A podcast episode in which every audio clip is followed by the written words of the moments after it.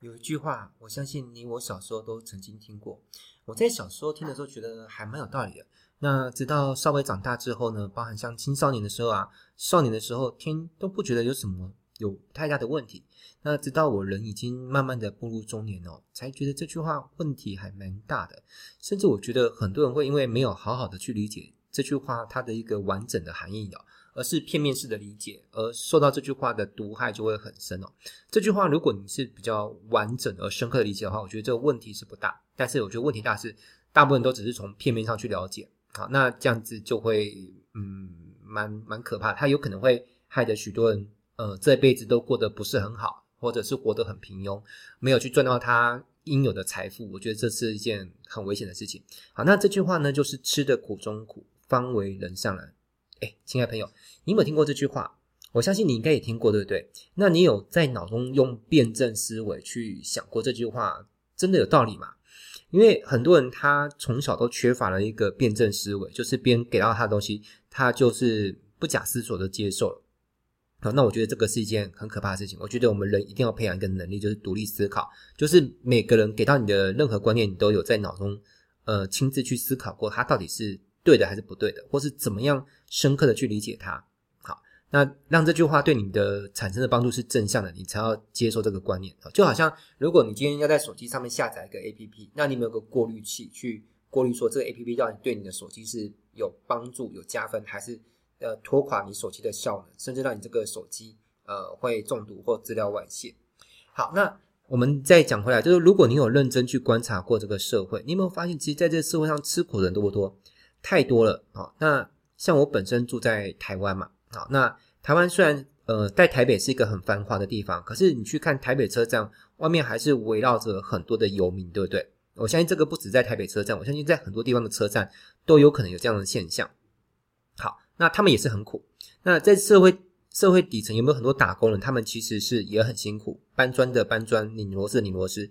我自己也曾经在工地当过工人，我觉得当时的我也很辛苦啊。那你觉得？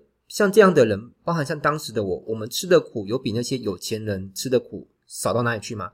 其实并没有，就是这些人其实吃的苦，甚至比那些富豪们吃的苦还更多。那有没有因为这些底层人他们吃的苦比较多，那最终他们就成为人上人呢？其实极少数是没有，大部分都是没有。好，所以反过来说，你如果你去观察那些成为亿万富翁的人，他们的成功难道仅仅只是因为他们吃了比别人千倍万倍的苦？所以他们赚的钱就比普通人多千万倍吗？其实是没有，其实一我觉得我认为是一个都没有的哦。你你要说他们在努力发家的过程当中有吃一些苦，这我是相信的哈。但是要说是他们比一般人吃的苦更多一些，这个我也还是相信的。但是如果说他们成功的这个最大的因素就是源自于他们吃了更多的苦，吃了几千倍、几万倍的苦，所以导致他们的身价是普通人的千万倍，我觉得这就太荒谬了。我更宁愿相信，他们之所以成功，是一连串因素的总和。这些因素包含他们找到了自己的天赋，啊，或者他们对工作有一个很高度的激情。那他们有着想要服务这个世界的热忱、才华、幸运、时机、贵人相助、人格魅力等等等等。而必要的时候，我觉得吃些苦，只是占了他们成功要素的一部分，并非绝大部分哦。所以我觉得。单纯傻傻的去相信，只要自己继续吃的苦中苦，就会有一天自动成为人上人，这是一种思想上的懒惰与意淫。而这个世界给予这种思想懒惰人的回报呢，就是让这种人继续吃上一辈子的苦，吃到没完没了，也不会成为人上人啊，还是只会成为底层人。而且我能够同意说，要成为人上人的这种人哦，他必须要有吃得了苦的本事，在面对困顿的时候呢，能够沉得住气，受得了苦。就像我本身也是一个创业啦，哈。这创业大概二十多年的一个的创业家，那我也的确在一些情况之下呢，吃了不少的苦。那如果当时的我没有受得了苦的一个承担，也就没有后来的成就。但是我也不会因为这样就去理解成说，只要我吃更多的苦，我就会有更大成就。这是这个逻辑是不对的。好，如如果这样的逻辑是对的话，就会好像是你学骑脚踏车过程当中，你难免得要跌倒几次嘛，但绝对不会因为你跌倒越多次，脚踏车就骑得越好。如果逻辑上是这样子能够成立的话，那么一个想要成为自行车职业选手的人，就要想办法让自己刻意跌跌倒一百万次才对嘛？这这没道理。就好像我们学游泳过程中也难免会呛到水，但是绝对不是你呛到水的次数越多，你的游泳技巧就越好。这个也也不画上等号，否则要去成为那个奥运金牌游泳选手，就要努力让自己呛更多的水，这样就会成为游游泳技巧更好的，这些都说不过去哦。所以，呃，我觉得，我我认为逻辑应该是，当我们过了一些苦难的关头之后，我们要适时让自己享点福，然后来让自己有些甜头当奖励。我觉得这样也比较合乎情理，也比较合乎人性，而不是。你悟性了这句话之后，你就会把自己过得像一个苦行僧一样，去盲目的受苦，必不分青红皂白的接受生命当中所有迎面而来的苦。我认为有一些苦呢，它是没有受的必要。那如果你遇到这种就是没有必要受的苦，你要学会去辨识这种苦，然后闪躲它、让开它，甚至像一个足球选手一样去踢开它，而非见见猎欣喜一样的，就是说啊，看到苦哇，好高兴，就又出现一个苦头了啊，那我就扑上去哦，那。反正我吸收了越多的苦，就离人上人更接近了。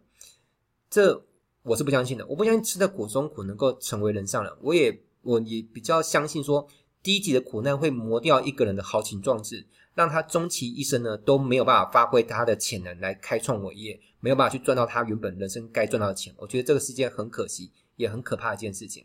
那有些人帮别人抬轿抬了一辈子之后呢，还会很庆幸自己没有成为那个坐上轿子的人。天呐，怎么会是这样子？然后这些人看到别人出名赚大钱之后，那他们会看到有时候新闻报道啊，就是这些名人他们生活会受到一些呃，比如说狗仔队的呃跟拍啊，一些滋扰哈。然后有些有钱人一旦有钱之后，可能就会有人不安分，就会跑出一些小三啊、小王啊，就冒出一堆。然后有些人是有钱之后身体健康出问题的，也大有人在。但是当你看这些新闻的时候，你有没有发现一件事？其实。这些富人会遇到的问题，其实穷人一样躲不掉，并不是说，呃，穷人没了钱，他们就比较健康。错，其实你有没有发现，其实很多人就是因为他们不够有钱，所以他们也没有办法去做保养，反而穷人的身体的健康一样是很多的问题。而且他们遇到问题之后，他们更没有钱去用钱解决健康的问题，不管是接受好的治疗，或是买好的营养保健品。那所以，富人会遇到的问题，穷人一样躲不掉。反而是有些穷人遇到问题，其实富人他们是有办法解决，他们是有豁免权的。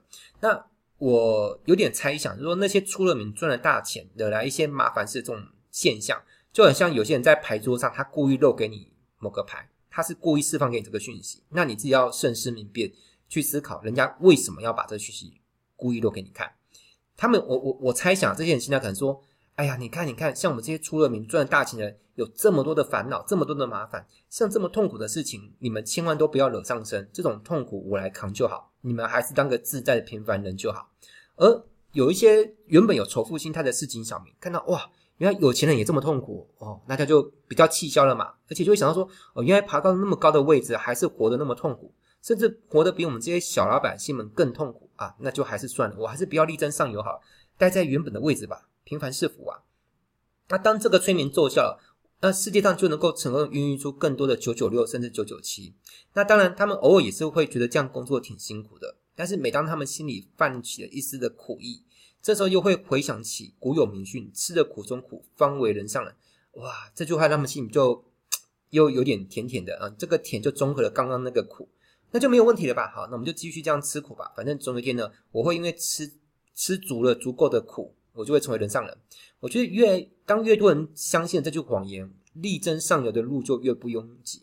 你想想看嘛，如果每个人都是清醒的，都没有被这句话催眠，是不是力争上游的路就会很多人人挤人？好，那这样子就会很辛苦、很内卷嘛。那当一百个人当中呢，有九十个人甚至九十五个人都相信吃的苦中苦，方为人上，那大家吃苦就会吃得很安分，就会减少那些力争上游的人。那原本就已经游上去的人就会做得更安稳。好，我这是我的猜想。好，所以当你看到这篇文，而且你听听懂了哈，你会忍不住的想要按赞跟分享出去，因为就可以帮助更多人从这个无限阅读当中清醒过来嘛。那下次你再遇到有人跟你说，呃，什么叫吃的苦中苦，方为人上人这种论调的时候，你就可以把这一集节目的内容转述给他听哈，或者是你就直接给他这一集节目的链接，让他听得懂，说，呃，听吃的苦中苦只会让你成为被虐狂，不会成为什么人上人。啊，当然也会有可能有人听不懂啊，而且甚至听了本期节目还会想要跟我辩论，我觉得那也是很合理。毕竟这这样有太多人被催眠几十年，我要用一集节目呢，就让你能够吞下红药丸，看懂这个世界真相，哪有那么能力呢？对不对？好啦，所以本期节目最后还是做一个总结跟澄清。我们并不是反对吃苦，也不是说吃苦这件事情是没有意义，而是我们不要盲目的相信，只要吃越多的苦就一定越好，这样是一个错误的理解。在必要的时候、合理的时候，我们吃一些该吃的苦，甚至我们要有比一般人更能够忍受苦的能力。但我们绝对不是人生活着就是要来吃苦，觉得吃越多越好。没有必要时候吃，没有必要的苦就不要吃。这是我想要跟大家做一个呃公正的、客观的，我认为比较中肯的一个我的解读。那当然也欢迎你可以发表你的想法。我是威廉老师，我们下期节目再见喽，拜拜。